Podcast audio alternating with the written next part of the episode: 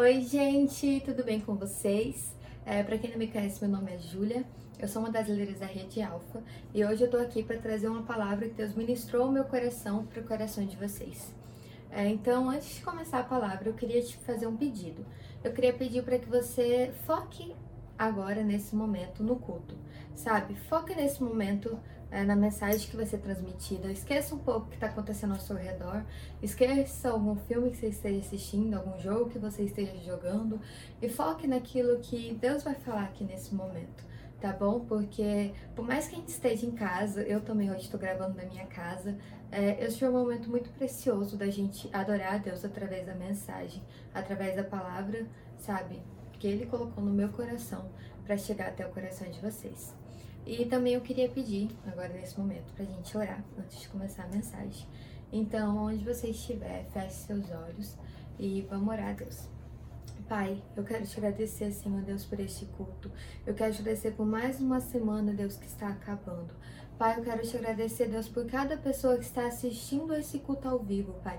Eu quero te agradecer, Deus, por cada líder, Senhor Deus, dessa rede, Pai, que o Senhor tem movido nos corações, Paizinho, para estarmos buscando a Ti, para estarmos mais perto de Ti, Deus, para estarmos transmitindo a Tua mensagem, Senhor Deus, cada vez com mais clareza, cada vez com mais objetividade, Pai, segundo o Teu propósito, Pai. Eu te agradeço, Senhor Deus, por tudo que o Senhor tem feito em nosso meio, Pai. Eu te peço agora, Deus, pela minha vida, que o Senhor faça eu esquecer de tudo que vier de mim, Deus, e que eu lembre de tudo que o Senhor deseja falar. Que cada palavra que sai da minha boca seja o Senhor falando através de mim, Deus. Em nome de Jesus, me escondo atrás da tua cruz, Deus, para que somente brilhe o Senhor através de mim, Deus. E que a mensagem que aqui foi transmitida, que cada palavra que sai da minha boca venha alcançar diretamente o coração de cada um que está assistindo essa mensagem, Deus. Em nome de Jesus, Paizinho, é o que eu te peço, Deus. Que eles sejam alcançados, Deus, pela a palavra que o Senhor deseja falar ao coração deles. Em nome de Jesus é que eu te peço. Amém. Amém, gente. É, para começar a palavra, é, eu queria contar para vocês um pouquinho de como foi para eu chegar até essa palavra. É, ela surgiu, na verdade, de uma pergunta que Deus me fez semana passada, enquanto eu estava fazendo um devocional. É, Deus ministrou muito forte no meu coração a seguinte pergunta: Você tem sonhos? Com o que você tem sonhado? E isso queimou muito forte no meu coração. E eu comecei a pesquisar e estudar um pouco sobre sonhos e sobre o porquê Deus estava me perguntando aquilo. Durante a mensagem vocês vão entender um pouco melhor isso. E eu queria que durante toda a mensagem vocês estivessem com essas duas perguntas na mente de vocês. Você tem sonhos? Com o que você tem sonhado? Se pergunte agora, eu tenho sonhos? Com o que eu tenho sonhado? E para começar, eu vou contar algumas histórias é, na verdade, eu queria falar com vocês sobre três histórias que são no Antigo Testamento. E uma história que, na verdade, são meio que quatro histórias em uma, é, no Novo Testamento. Eu estou com meu pseudo aqui, vocês não podem ver. Mas aqui tá a Bíblia e a minha anotação. Então, por isso que eu vou, às vezes, olhar para esse lado. É, eu queria que, onde você estiver, pega a sua Bíblia, pra gente estar nesse momento. Porque se você estivesse no culto, você estaria com a sua Bíblia. Se você normalmente anotava o culto, anote também. Seja no seu bloco de notas, seja no seu caderno, sabe? Pegue seu caderno, pegue seu bloco de notas, pegue a sua Bíblia e esteja nesse momento focado aqui. É, a gente vai usar bastante ela, bastante mesmo. Para princípio, eu queria que vocês abrissem em Gênesis 37. A primeira história que eu queria falar com vocês é sobre a história de José. Como diz o pastor Jonas, se hidratem. A história de José. É, Para quem não conhece a história de José, José era filho de Jacó e ele tinha 11 irmãos mais velhos. Ele até então, até esse momento, ele era quase caçula. E nesse momento, Jacó, é, a Bíblia trazendo a partir do versículo 3, que, não, a partir do versículo 2, este é o relato de Jacó e sua família. A versão que eu tô lendo é NVT, tá? Nova versão transformadora. É, quando José tinha 17 anos, grave isso, gente, ele tinha 17 anos. Ele cuidava dos rebanhos de seu pai, trabalhava com seus meios irmãos, mulheres de seu pai, filhos de Bila e Zilpa, mulheres de seu pai, e contava para seu pai algumas coisas erradas que seus irmãos faziam. Jacó amava José mais do que qualquer outro de seus filhos, pois José havia nascido quando Jacó era idoso. É, passando um pouquinho mais para baixo, lá no versículo 5. É, certa noite, José teve um sonho, e quando contou a seus irmãos, eles o odiaram ainda mais. É, Ouçam este sonho que tive, disse José. Estávamos no campo, amarrando feixes de trigo. De repente, meu feixe se levantou e ficou em pé, e seus feixes se juntaram ao redor do meu e se curvaram diante dele. Versículo 9 agora. Pouco tempo depois, José teve outro sonho e mais uma vez contou a seus irmãos. É... Dessa vez, contou o sonho não apenas para seus irmãos, mas também ao seu pai. Ouçam, tive outro sonho, disse ele. O sol, a lua e onze estrelas se curvavam diante de mim. É, José era um homem muito sonhador. E como vocês podem ver, ele era um simples pastor de ovelhas, ele cuidava do rebanho de seus pais. E de repente Deus vem e dá esse sonho para ele, sabe, do, do, feixe dele, do feixe dos irmãos dele se curvando diante dele. E naquele momento, José, toda a pureza no coração dele, contou os sonhos aos irmãos, contou os sonhos aos seus pais, e os irmãos odiaram ele mais ainda. É, depois disso, se você partir para o versículo 28, é, na verdade, a partir do versículo 24, mais ou menos, é, os irmãos planejaram então matar José. Eles estavam com muita inveja, com muita raiva por José ser o favorito, por ele, na opinião dos irmãos dele, José estava se sentindo superior por causa dos sonhos que ele tinha. Então ele pegou e eles decidiram matar José simplesmente. E daí eles levaram José, arrancaram a túnica dele e colocaram ele numa cova bem funda. E enquanto eles pensavam no que eles iam fazer, de repente passou uma comitiva de escravos que comprava escravos e levava para o Egito. A comitiva, no caso, era de Faraó, do Egito. E daí os irmãos falaram: ah, não vamos derramar sangue, não. Vamos vender então ele como escravo. E daí no versículo 28 vai falar: Então, quando os ismaelitas se aproximaram, os irmãos de José o tiraram da cisterna e o venderam para eles por 20 peças de prata e os negociantes o levaram para o Egito. Então José foi vendido pelos seus irmãos como escravo. E nos próximos, eu vou fazer um pequeno resumo, porque senão a gente vai perder muito tempo ainda, tem muita história para contar. Ele foi levado diretamente para a casa de Potifar. Na casa de Potifar, que era um dos governadores do Egito, ele pegou e ele se tornou um excelente, ele ganhou toda a confiança de Potifar, se tornou o melhor empregado de todos e Potifar colocou ele como governante de toda a casa. Até que certo dia a esposa de Potifar foi lá e tentou se deitar com José. E daí José não quis, só que daí na hora de fugir, ela arrancou a túnica dele. E por fim, na hora que Potifar chegou, ela falou que José tinha atacado ela. E daí José foi preso. Na prisão, ele revelou alguns sonhos. Na verdade, teve o copeiro e o padeiro tiveram sonhos. E José pegou e revelou o significado dos sonhos. E daí falou, quando você estiver lá, falou pro copeiro, quando você estiver lá e junto a Faraó, junto a Potifar, se lembre de mim e fale aquilo que eu fiz com você. Mas aí passou o tempo e em um certo momento o Faraó teve um sonho. Um sonho que deixou ele completamente perturbado. E ele pediu para todos os magos e todos os videntes, todos os profetas que tinham no Egito para tentarem decifrar esse sonho. E ele, nenhum deles conseguiu na verdade, para falar qual era o sonho e decifrar. E nenhum deles conseguiu. É, porém, é, se lembrando nesse momento o copeiro de José, ele pegou e falou: Olha, teve, tinha um homem na prisão comigo que ele revelou o sonho que eu tive e se realizou certinho. E Faraó mandou chamar José. José foi lá, revelou o sonho, é, contou todo o sonho que o faraó tinha tido, trouxe a revelação do sonho, que era, se eu não me engano, sete ou oito anos de fome e não, de fartura e depois 7, 8 anos de fome.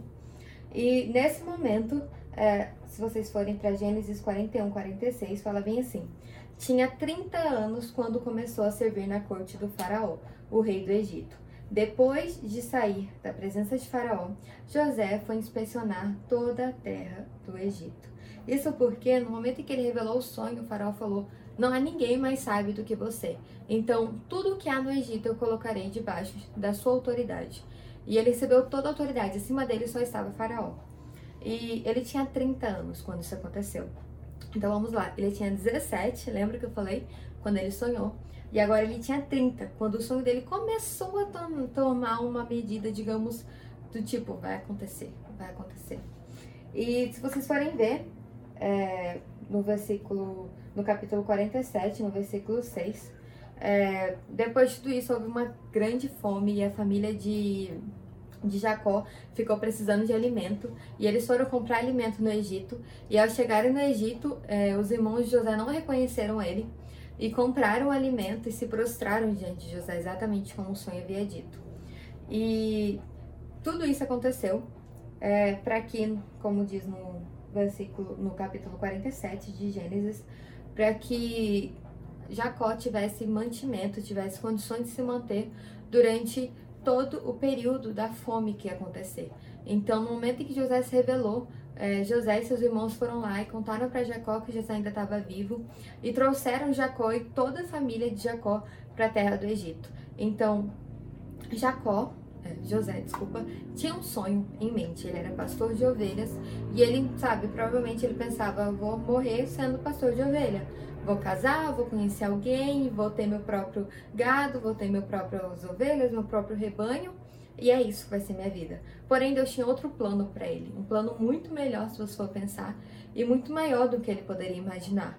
E um sonho com um propósito. Qual era o propósito?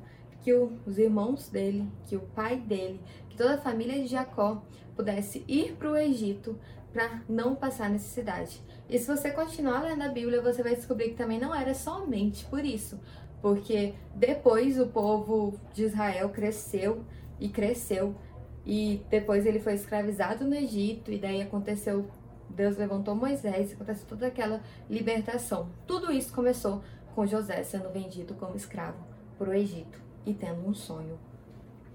É, outra história que eu quero contar para vocês grave história. Depois a gente vai fazer uma síntese de tudo. É sobre Esther. Esther, é, a história dela, na verdade, está no livro de Esther, para quem não sabe, antes do livro de Salmos. E. Na verdade, antes de Jó, gente.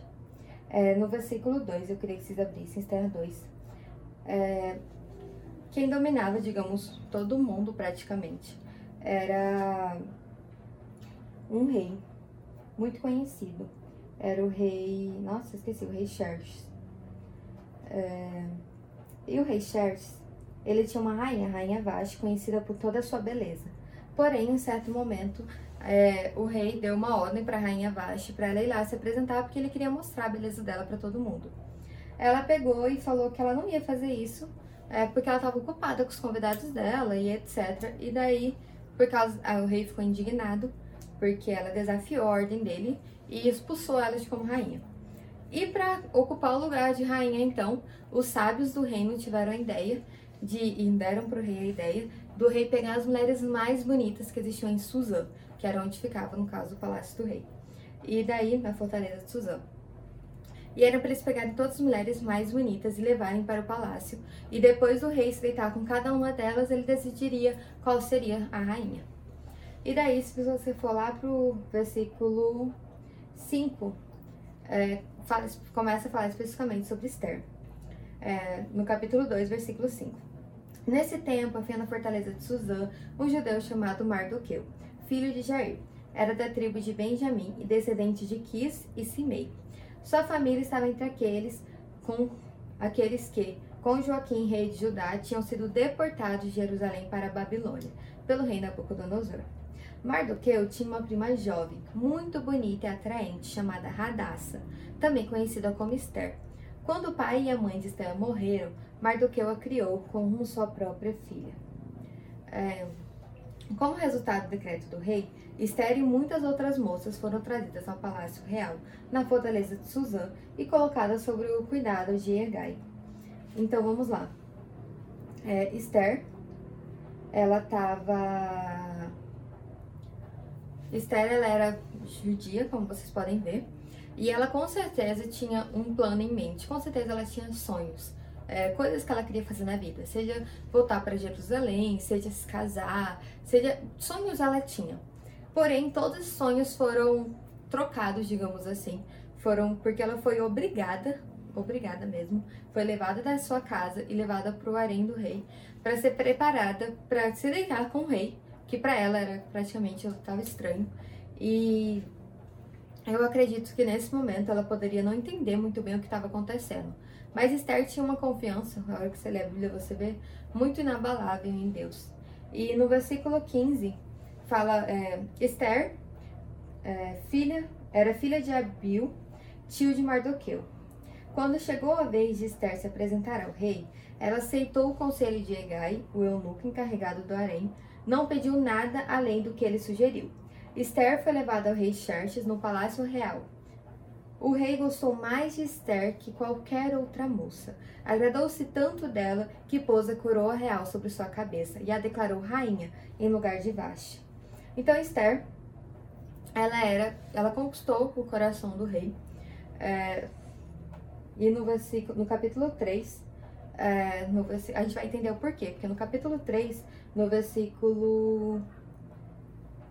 Na verdade, no capítulo 3 inteiro vai falar sobre isso. É, se estiverem acompanhando, beleza, senão tá de boa também. É, no, no capítulo 3, o que acontece? O, os, os judeus tinham um inimigo muito, digamos, sério chamado Amã. E ele queria acabar com todos os judeus, só que e ele era um dos principais conselheiros do rei. Então, ele, em algum momento, ele pegou e conseguiu convencer o rei de que tinha um povo muito obstinado, um povo que não respeitava nenhuma regra, o um povo que, sabe, não aceitava, digamos, ordem nenhuma e não se curvava diante do rei, nem diante de Amã, nem diante de nenhum dos príncipes do reino. E daí, é, o rei pegou e falou: Ah, toma meu anel e faz o decreto que você quiser. E daí, e o Amã ofereceu, né, algumas quantidades de prata, 350 toneladas de prata, para que o rei, tipo, aceitasse essa ordem. E daí ele pegou e escreveu um decreto, é, declarando que no dia 7 de março do ano seguinte, né, onde eles estavam, ia acontecer um massacre dos judeus. Ia ser o dia em que os inimigos iriam se livrar de todo o povo judeu. Ou seja, todo o povo judeu, desde mulher, homem, criança, idoso, todo o povo seria exterminado completamente. E esse decreto foi assinado com o anel real, com o selo real. E daí, é, no capítulo 9, a gente vai ver que Mardoqueu, que era o tio de Esther, ele fica sabendo e ele fica muito indignado e muito incomodado com a situação. E ele vai conversar com, com Esther. É, e daí ele fala no versículo 14. No versículo 14, ele fala bem assim para Esther: Se ficar calada num momento como este, alívio e livramento virão de outra parte para os judeus, mas você e seus parentes morrerão. Quem sabe não foi justamente para uma ocasião como esta que você chegou à posição de rainha. Então, como eu falei, Esther ela tinha um sonho, ela com certeza tinha planos para a vida dela, e esses planos foram trocados, digamos assim, é, no momento em que ela teve que ser levada para o rei.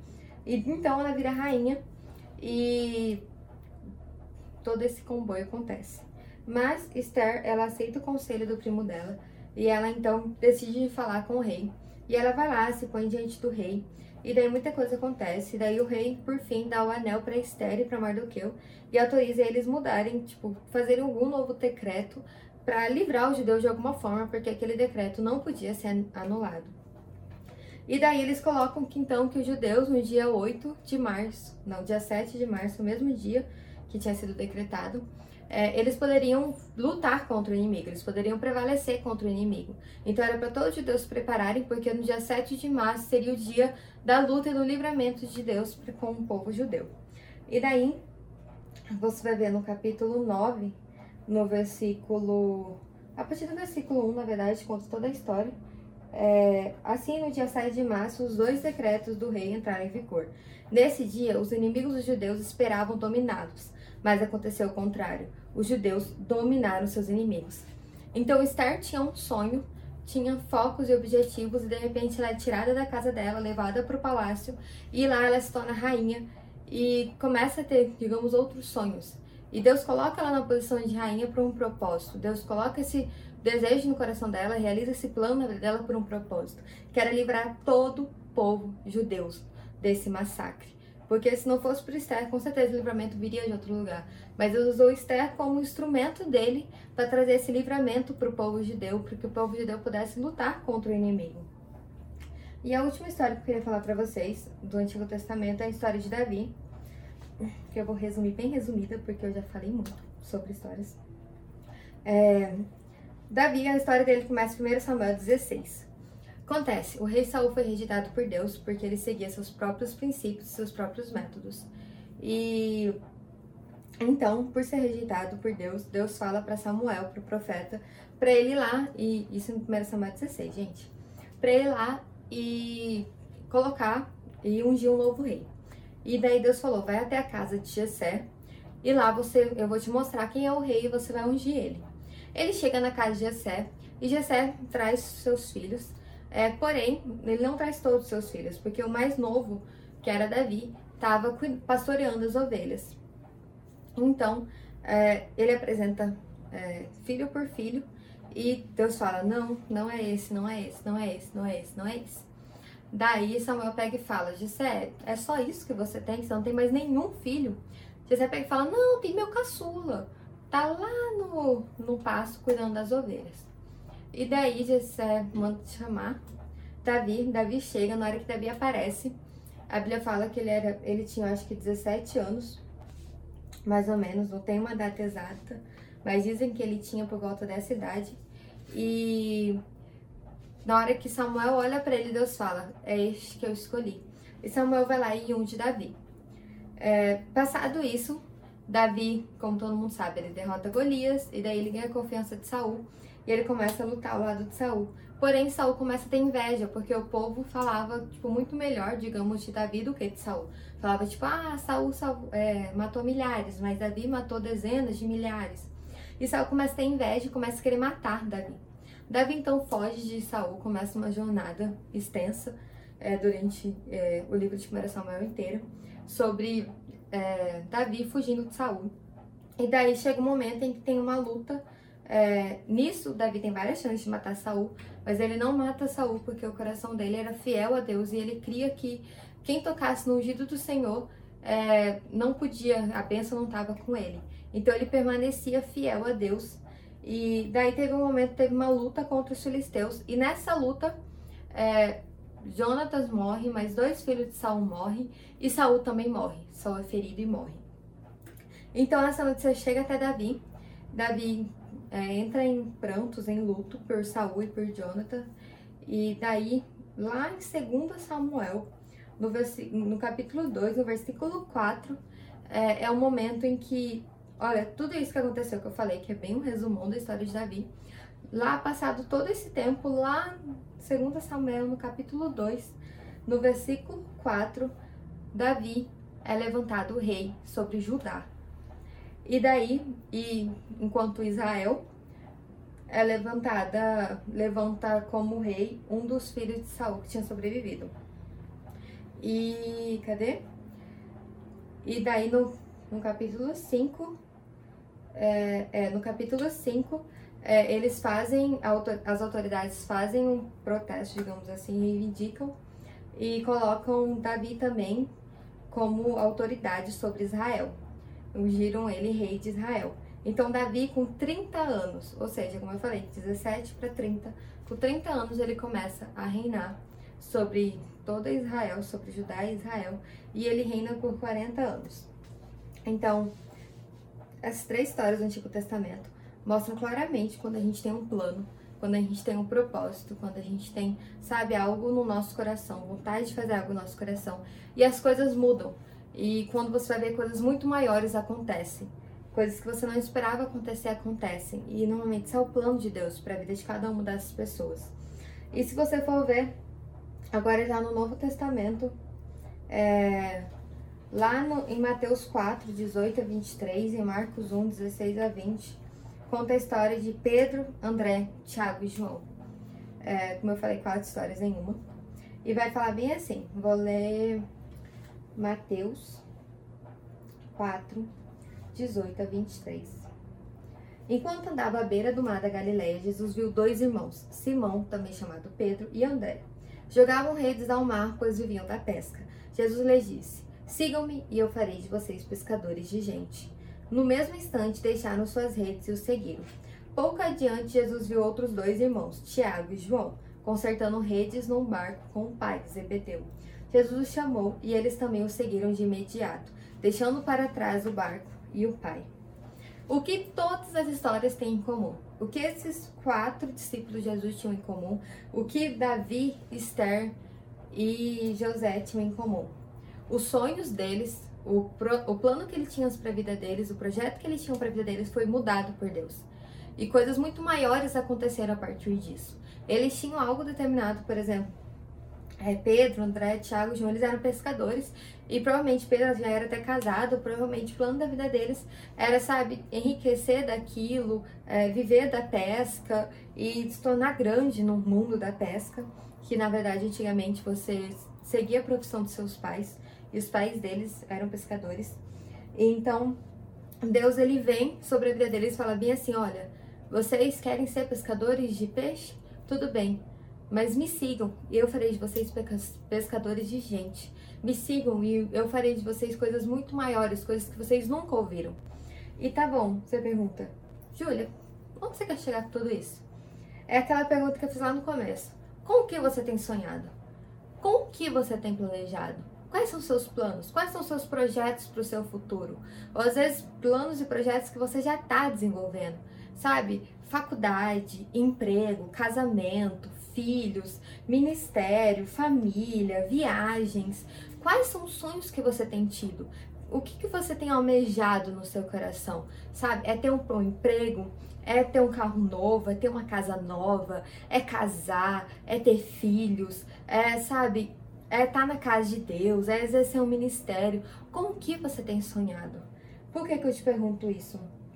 Porque esse sonho, esse plano, esse projeto, ele é a vontade de Deus para sua vida?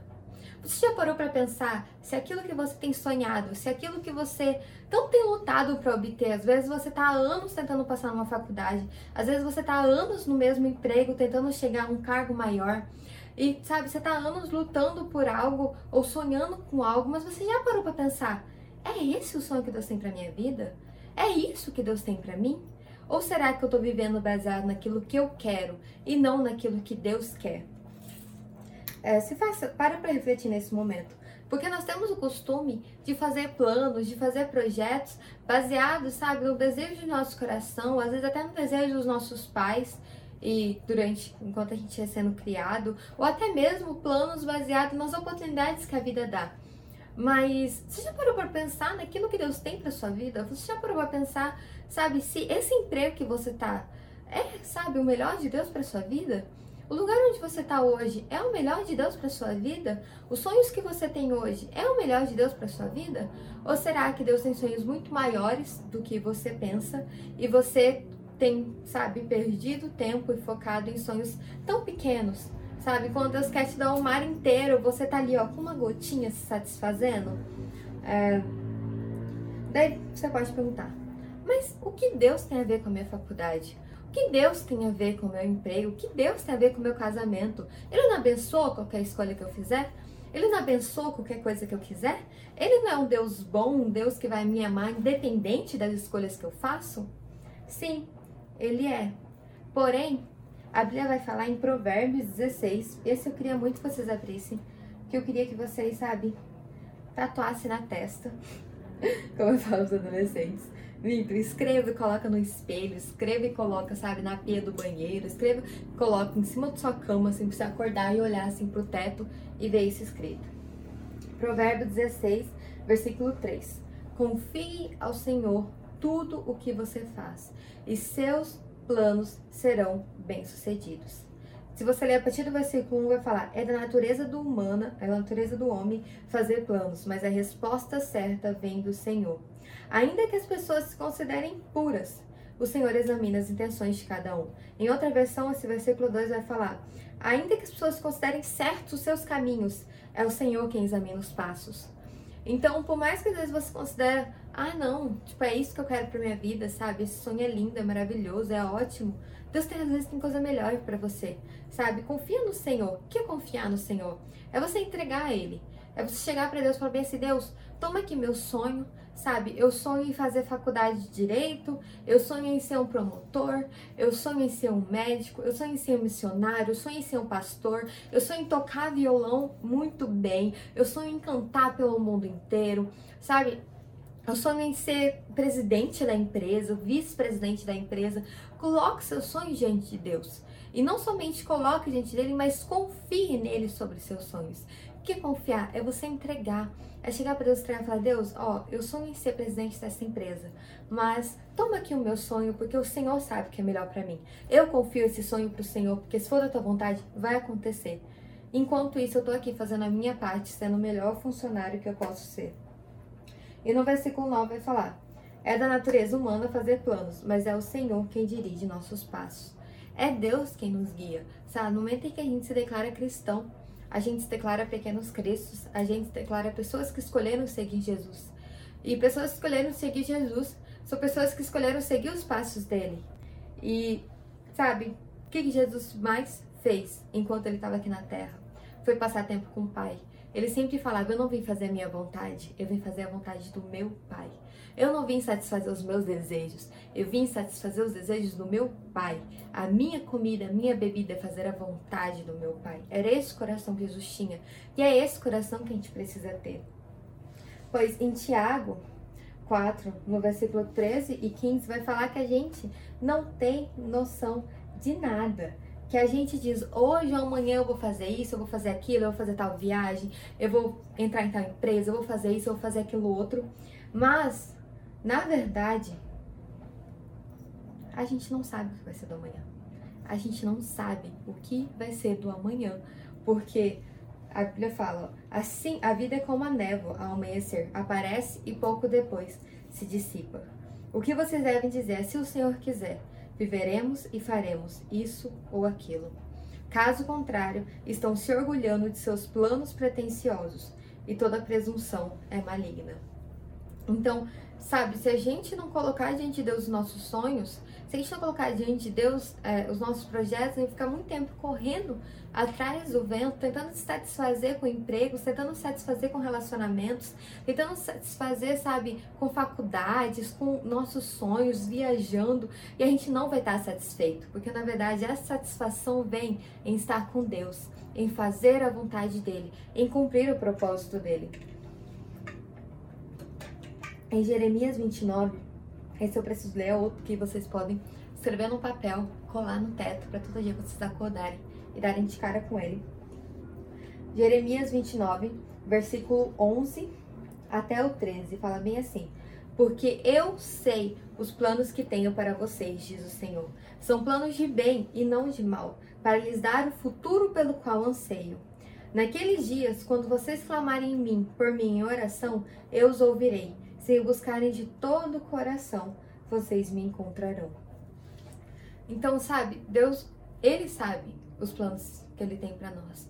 Sabe? Ele conhece o nosso coração. Ele te conhece melhor do que ninguém. Ele sabe o que é melhor para sua vida. Antes de continuar, eu queria dar um pequeno testemunho da minha vida pessoal. Quem anda comigo conhece, sabe de cor até esse testemunho. Mas eu, quando eu tinha 18 anos, quando eu terminei o ensino médio, eu passei, na verdade, todo o meu ensino médio, até parte do ensino fundamental, sonhando em fazer medicina. É, sonhando em ser médica. E daí, quando eu descobri sobre Deus, descobri, sabe, o quanto Deus me amava e tal, descobri o meu ministério, que era missionário, eu falei, perfeito, Deus, vamos linkar medicina com missionário. Então eu vou fazer medicina e depois eu vou sair pelo mundo aí com a faculdade de medicina, é, usando a medicina para pregar o Senhor, para falar do Senhor, para levar o teu amor às pessoas e tal. Beleza, tudo decidido. Aconteceu o quê? Eu falei para Deus o que eu queria, mas eu não parei para ouvir o que ele tinha para mim. Eu não parei para ouvir, sabe, os planos que ele tinha para mim. E quando eu saí do ensino médio, eu comecei a estudar, estudar, estudar, estudar, estudar pra caramba. E chegou um momento que Deus parou e me falou: Júlia, filha, não é isso que eu tenho para você. Eu sei que você quer fazer medicina.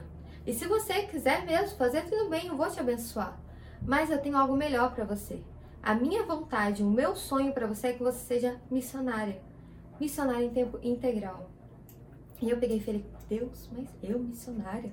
Eu fui criada a minha vida inteira por uma família que, tipo, sabe, me influenciava, me levava a fazer faculdade, sabe? Me incentivava a fazer faculdade, me incentivava a ler, me incentivava a estudar. Uma família que, sabe, me criou para tipo ser independente, para ter faculdade, para não sei o quê. É, tenho um irmão com doutorado, tenho uma irmã entrando no doutorado. E Deus, sabe, minha família o tempo todo muito incentivando essa questão do estudo, muita importância nessa questão da medicina, principalmente, que era um sonho também do meu pai, um sonho meu. E Deus pegou e falou: Não é isso que eu tenho para você. Confie em mim. E chegou um momento em que eu não tinha, digamos, para onde ir, eu escolhi. Eu falei: Não, Deus, eu entreguei a minha vida para o Senhor. E quando eu entreguei minha vida para o Senhor, eu não entreguei uma parte dela. Eu entreguei tudo. Então eu entrego também o meu sonho de ser médica nas suas mãos e eu confio em você. E logo depois disso, Deus me levou daqui do Brasil e eu fui passar um ano fazendo seminário fora. E cara, foi um ano de muita luta, de muita provação. Foi um ano, tipo, é, muito difícil, digamos assim, tipo, em vários quesitos. É, principalmente financeiro, principalmente as dificuldades de outra cultura e também, tipo, os locais, as condições de vida onde a gente morava e tudo mais. Porém, foi, sabe, um dos anos mais felizes da minha vida. Foi um dos anos em que eu me sentia mais plena. E foi aí que eu descobri uma coisa. A plenitude, a alegria, sabe, completa, tá, como Jesus disse, minha comida, minha bebida, minha alegria tá em fazer a vontade do meu Pai. A alegria da nossa vida tá fazendo a vontade de Deus. Eu nunca fui tão feliz quanto naquele tempo que eu tava lá. E também depois que eu voltei, também debaixo de um propósito de Deus, e hoje eu tô aqui servindo na igreja, é, debaixo de uma direção de Deus também, cumprindo meu papel missionário aqui. E, cara, como, sabe, eu tenho me sentido plena em Deus por estar debaixo da vontade dele, por estar debaixo da direção dele. E eu sei que em algum momento eu vou embora de novo, eu sei que tem muita coisa para acontecer ainda, e eu sei que, sabe, os planos que eu tinha para mim foram frustrados, mas hoje eu não me importo mais porque eu sei que os planos que Deus tem para minha vida, por mais que passe por dificuldade, como José que foi preso, por mais que não seja fácil, por mais que seja um processo, é, como foi até Pedro, até Mateus, até esses discípulos de Jesus, sabe, for, serem grandes apóstolos, é, até chegar nesse momento, eu creio que muita dificuldade vai passar, mas a plenitude está no meu coração de saber que a vontade de Deus é o melhor para minha vida. E no momento em que a gente aceita Jesus, a gente aceita entregar toda a nossa vida nas mãos dele. Eu falei, tipo, no momento que eu aceitei Jesus, eu não aceitei, tipo assim, ah, Jesus, eu creio em você, tá? E é isso. Não, na hora que está lá na frente, a sua oração é qual? Eu te entrego o meu coração. Eu entrego a minha vida nas tuas mãos. Escreve meu nome no livro da vida, porque eu entrego a minha vida nas tuas mãos. Quando a gente vai aceitar Jesus, é essa oração que a gente faz. Quando a gente se batiza, o que a gente declara naquele momento? Não, Deus, eu declaro que eu morro para o mundo. Eu morro para as minhas escolhas, eu morro para mim mesma e eu escolho viver para você. E porque, sabe, no falar é tão bonito, a gente tá sempre falando isso. E por que, que a gente não pratica? Será que a gente continua achando que o evangelho é aquele evangelho medíocre, é aquele evangelho de domingo na igreja? Gente, não é. Deus vai muito além do que um culto de domingo na igreja. Ele deseja relacionamento. Eu não tô falando para você ah, largar a faculdade, largar tudo e fazer outra coisa. Não. Às vezes, o desejo de Deus para sua vida é realmente que você faça faculdade, é realmente que você seja um médico de excelência, é realmente que você seja um juiz, que você seja, sabe, uma médica, que você seja uma prestadora de serviço público, que você seja uma assistente social, que você seja, sabe, uma mulher segundo o coração de Deus, um homem segundo o coração de Deus, na profissão que você escolher. Mas se você não entregar tudo para ele, se você não colocar tudo diante dele e ouvir o que ele tem para você, você nunca vai saber. Você vai passar anos no mesmo emprego sem saber que você poderia ter transformado a vida de todo mundo lá com Jesus. Sabe? Se você parasse para ouvir os sonhos dele para você, se você parasse para ouvir, para se relacionar com ele, você ia descobrir que Deus vai muito além de uma religião. Deus vai muito além de, sabe, dessa mediocridade de um culto de domingo, de perder onde está sua Bíblia e só achar no culto de domingo. Hoje, às vezes, nem ter uma Bíblia, simplesmente porque não quer gastar dinheiro com uma, sabe? O Evangelho, ele vai muito além disso. Deus, ele vai muito além disso. Ele sempre nos faz um convite. Está escrito em Mateus 16, 24 a 26, em Lucas 9, 23 a 25. Qual convite Deus nos faz? E qual convite a gente aceita ao aceitar Jesus? Ele fala, eu vou até ler isso daqui. Então Jesus disse aos seus discípulos: Se alguém quer ser meu seguidor, negue a si mesmo, Tome a sua cruz e siga-me. Se tentar se apegar à sua vida, a perderá. Mas se abrir mão de sua vida por minha causa, a encontrará. Que vantagem há em ganhar o mundo inteiro, mas perder a vida? E o que daria o homem em troca da sua vida? Sabe que vantagem tem você ter o emprego dos seus sonhos, ter tudo que você sonha em ter, se você, sabe, vai perder a sua alma, se você vai perder, sabe, a alegria de viver, você vai perder a alegria que é estar com o Senhor, se esse sonho, se esse projeto muitas vezes vai te tirar dos caminhos do Senhor, sabe? Que sonho é esse? Você acha mesmo que Deus te deu esse sonho, um sonho que tem te afastado dele? Para para pensar um pouco hoje, para para consagrar a Deus os seus sonhos, sabe? Primeiro para para se arrepender, porque na hora que você aceitou Jesus, você aceitou esse convite dele. É esse convite que ele nos faz na hora que a gente está ali na igreja. Se alguém quer ser meu seguidor, se alguém quer andar comigo, se alguém quer estar comigo, negue a si mesmo. Toma a tua cruz e siga-me. Sabe? É negar a si mesmo, é colocar todas as coisas diante dele, é não fazer somente aquilo que eu quero fazer, é não viver daquele emocional de, ah, eu quero ler a Bíblia, então vou ler a Bíblia. Ah, hoje eu não tô afim, então não vou ler a Bíblia. Ah, eu quero orar, eu vou orar. Ah, hoje eu não tô afim, então não vou orar. Não, Deus ele quer um relacionamento com a gente, que a gente entenda que tudo que ele quer é estar tá com a gente, sabe? Tudo que ele quer é estar tá com você. Tudo que ele quer é fazer parte da sua vida. Ele não quer destruir os seus sonhos. Ele quer mostrar que os sonhos dele são maiores do que os seus. Ele quer te mostrar que você está sonhando com isso aqui e Deus quer te dar o mundo inteiro. Ele quer te mostrar que você está se limitando porque o potencial que ele colocou dentro de você é muito maior do que esse sonho que você está tendo. Mas você só vai descobrir isso no momento em que você se colocar diante dele. No momento em que você colocar os seus sonhos diante dele e falar: Deus, toma aqui os meus sonhos. Meu sonho é esse, é esse. Eu planejo fazer isso. Eu planejo ter uma família, eu planejo ter um casamento. Eu planejo, sabe, isso, isso e aquilo. E o que o Senhor tem para mim, eu quero ouvir os seus sonhos também. E alinhar, sabe, os teus sonhos ao dele. Não é Deus que tem que se adaptar a gente, somos nós que nos adaptamos a Deus. Somos nós que negamos a nós mesmos e seguimos os passos dele. Não ele que vem e segue os nossos passos sabe? É, se você ler em Mateus, não, em Marcos 10, conta uma história de uma pessoa que viveu algo parecido. É, é a história do jovem rico.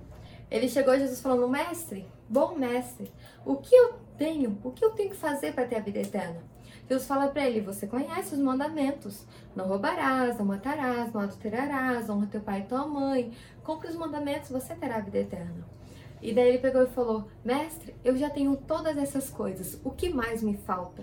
O que isso quer dizer? Gente, ele seguia a Bíblia, ele estava com Deus, sabe? E na hora que ele pega e fala, tipo, o que mais me falta, quer dizer que ele ainda sentia falta de algo. Ele ainda sentia que ele não tinha vida eterna, ele ainda sentia que ele não tinha a plenitude de Deus dentro dele. E na hora que ele pergunta Jesus fala: Te falta uma coisa. Vá, vende tudo o que você tem e dê aos pobres, e volta e me siga. Sabe, o que será que seria hoje em dia do jovem rico, da história do jovem rico se ele tivesse aceitado? Porque na verdade ele vai embora muito triste, porque ele tinha muito dinheiro. Ele se importou mais com a vida dele. Ele não negou a si mesmo, tomou a sua cruz. Ele se, sabe, se importou mais com a vida dele, com os sonhos dele, com aquilo que ele queria, do que com o projeto que Deus tinha para a vida dele. Ele não confiou o suficiente para saber que ele podia entregar todo o dinheiro dele e Deus ia prover ele, às vezes ele ia ser até muito mais rico, ou às vezes ele ia até, sabe, fazer coisas muito maiores que a gente hoje em dia não sabe. Por quê? Porque ele não aceitou o convite de Deus. Mas você aceitou. Na hora que você aceitou Cristo, você aceitou o convite de Deus. E hoje Deus te faz esse convite novamente, sabe? Nega a si mesmo. Me siga. Toma tua cruz. Me siga. Eu tô com você, sabe? E para finalizar a palavra, é, Isaías 55, no versículo 8 e 9, fala bem assim: Meus pensamentos são muito diferentes dos seus, diz o Senhor, e meus caminhos vão muito além dos seus caminhos.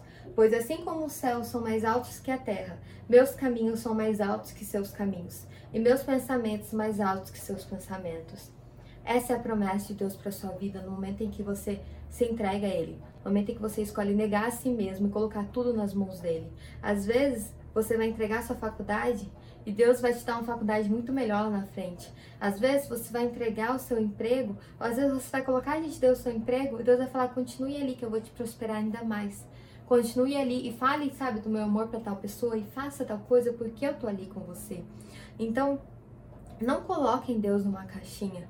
Entendo como esse versículo, os pensamentos dele vão muito além do nosso. O nosso olhar é muito limitado ao presente, ao futuro que a gente consegue ver, às coisas palpáveis que a gente consegue ver. Mas Deus, ele vê muito além, ele vê toda a nossa trajetória, ele vê, sabe, todo o nosso futuro. E por causa disso, ele tem sonhos lindos para cada um de nós.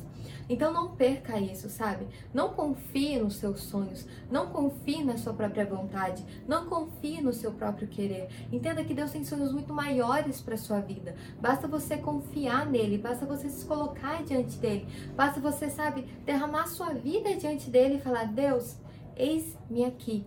O que o Senhor tem para mim? Quais são seus planos para mim? O que o Senhor tem para o meu casamento? O que o Senhor tem para minha família? O que o Senhor tem para a vida dos meus filhos? O que o Senhor tem, sabe, para a vida do meu marido, para a vida da minha esposa? O que o Senhor tem para o meu emprego? O que o Senhor tem para minha faculdade, para o meu mestrado, para o meu doutorado, para o meu concurso? Coloca diante de Deus essas coisas. Pede para Deus iluminar o teu caminho, pede para Deus guiar os seus passos, porque Ele é seu Pai. Ele se importa mais com você do que você pode imaginar. Ele não tem plano de causar dano, como diz em Jeremias 29. Pelo contrário, ele tem plano de fazer bem, ele tem plano de dar para você o futuro que você tanto deseja. Ele tem plano de dar para você o futuro que vai satisfazer o teu coração, que vai satisfazer o teu espírito, que vai satisfazer você por completo. Você não precisa ficar correndo atrás de coisas, porque Deus ele é contigo. E para finalizar, eu queria que a gente orasse. Se vocês tiverem algum pedido de oração, alguma coisa, coloque nos comentários aqui. É, obviamente a gente não vai estar tá orando agora, mas a gente vai estar tá orando durante a semana pelos pedidos de orações que vocês colocarem aqui. Se vocês estão enfrentando alguma dificuldade, algum parente, algum amigo que está passando pela doença, pelo Covid-19 ou por alguma outra doença, coloque esses pedidos de oração aqui e deixa a gente orar por você. É, nós estamos aqui para ser igreja, nós estamos aqui para apoiar vocês, para estar junto com vocês, para sonhar junto com vocês, lutar junto com vocês e conquistar a vitória junto com vocês. Se vocês pensarem, nossa, Júlia, isso é muito difícil, eu não consigo, é, sozinho eu não consigo, eu não dou conta, ou se você tiver alguma dúvida, procure a gente, sabe? Manda aí no, é, na mensagem, estou com dúvida, quero conversar com alguém. Caso você seja menina, é, eu, a Elisa, a Tainá, outras vezes, vamos entrar em contato com você. Se você for menino, o Leandro, o Jonas ou o Danilo vão entrar em contato com você, mas não lute essa batalha sozinho. Entenda que você não está sozinho nesse momento. É, você é importante para Deus, seus sonhos são importantes para Deus e Ele deseja fazer muito mais do que você pode imaginar, muito mais do que você pode, sabe, perceber. Às vezes como eu disse, nossa mente é limitada, a gente quer algo que a gente acha que é grandioso, mas na verdade é uma gota perto do mar que Deus quer derramar sobre as nossas vidas. Então vamos orar. Deus, muito obrigada por essa mensagem, Pai. Muito obrigada por cada um que está assistindo essa live. Deus, eu peço de todo o coração que o Senhor venha ministrar sobre o coração de cada um, Deus. Que essa palavra venha permanecer no coração de cada um deles, Pai. Que o Senhor venha, Deus, em nome de Jesus, Deus, derramar do teu amor, da tua graça, da tua bondade sobre a vida de cada um que está assistindo essa live, Deus. Que em nome de Jesus eles venham, Senhor Deus, ter coragem, ter ousadia para colocar diante de Ti e para consagrar a Ti todos os sonhos, todos os projetos, todos os planos que eles têm tido, Pai. Confiando que o Senhor tem o melhor para a vida deles. Confiando, Deus, que o propósito do Senhor é melhor do que podemos imaginar. Deus, eu te agradeço por esta palavra. Eu te agradeço porque o Senhor ministrou primeiro no meu coração, Pai. Eu te agradeço, Deus, porque o Senhor não desiste de nós. O Senhor não desiste, Senhor Deus, dos nossos sonhos. O Senhor não desiste, Deus, de realizar a tua vontade na nossa vida, Pai. Então, nos ensine a sonhar os teus sonhos, Pai. Nos ensine a sonhar, Deus, os sonhos que o Senhor tem para nós, Deus. Em nome de Jesus, desperta-nos, Pai, para aquilo que o Senhor tem para as nossas vidas, Deus. Para os propósitos, Senhor Deus para os projetos que o Senhor deseja que a gente desenvolva onde nós estamos hoje, Pai. Em nome de Jesus é que eu te peço, Deus, e eu te agradeço, Pai. Em nome de Jesus, amém. Beijo, gente. Fiquem com Deus e até a próxima. Foi um prazer estar aqui hoje. Tchau.